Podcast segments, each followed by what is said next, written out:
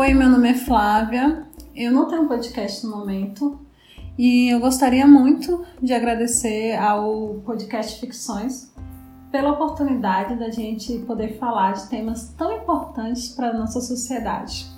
Eu sou jornalista, sou mulher negra. No momento eu estou morando aqui no Canadá, em Montreal, e eu gostaria de falar de sororidade essa palavrinha tão utilizada por nós mulheres, seja nas redes sociais, no dia a dia, sororidade, que é acolhimento, empoderamento, solidariedade entre mulheres. E eu gostaria de trazer como exemplo um centro de mulheres que eu faço curso aqui em Montreal, que é um centro que acolhe mulheres de todo mundo, ensina um novo idioma e ajuda na capacitação para o mercado de trabalho. Então, vou usar minha sala de aula como exemplo da sororidade sendo aplicada o tempo inteiro. É uma sala de aula, somos duas mulheres vindas do Haiti, buscando refúgio em outro país com cultura, costumes, visões diferentes. Uma mulher com toda a curiosidade, juventude, uma dose de timidez que a Colômbia moldou. Três brasileiras repletas de sonhos, visões diferentes mas com toda a empatia que Minas, Bahia e Porto Alegre pode oferecer, a graciosidade, o carinho, o encanto e o riso fácil que a França tem, e todo acolhimento sem preconceito que só se encontra no Canadá. Parece exagero, mas essas mulheres reunidas em uma sala de aula é a sororidade sendo aplicada na vida real.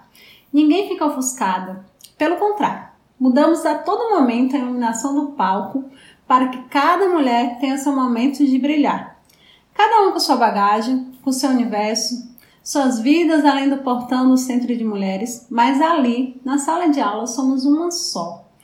E eu acho tão importante relatar isso, porque eu sou uma pessoa extremamente insegura quando estou iniciando uma nova rotina em um local desconhecido. E fazia tempo em que eu não me sentia parte de um universo, de um meio, onde as diferenças físicas, culturais e de idioma não são barreiras para a prática de empatia. Onde a solidariedade de um olhar vale mais que todas as palavras não compreendidas.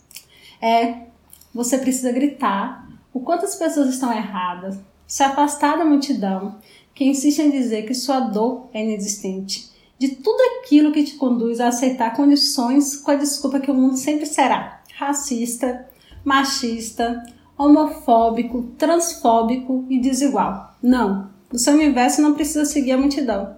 Questione, grite, se afaste sempre que for preciso.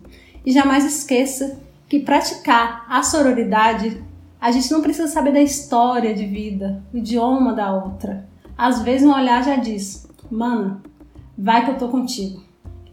E quanto esse apoio é importante principalmente quando as pessoas estão começando uma vida em um país desconhecido. Então, sororidade é extremamente importante para a gente aplicar a qualquer momento.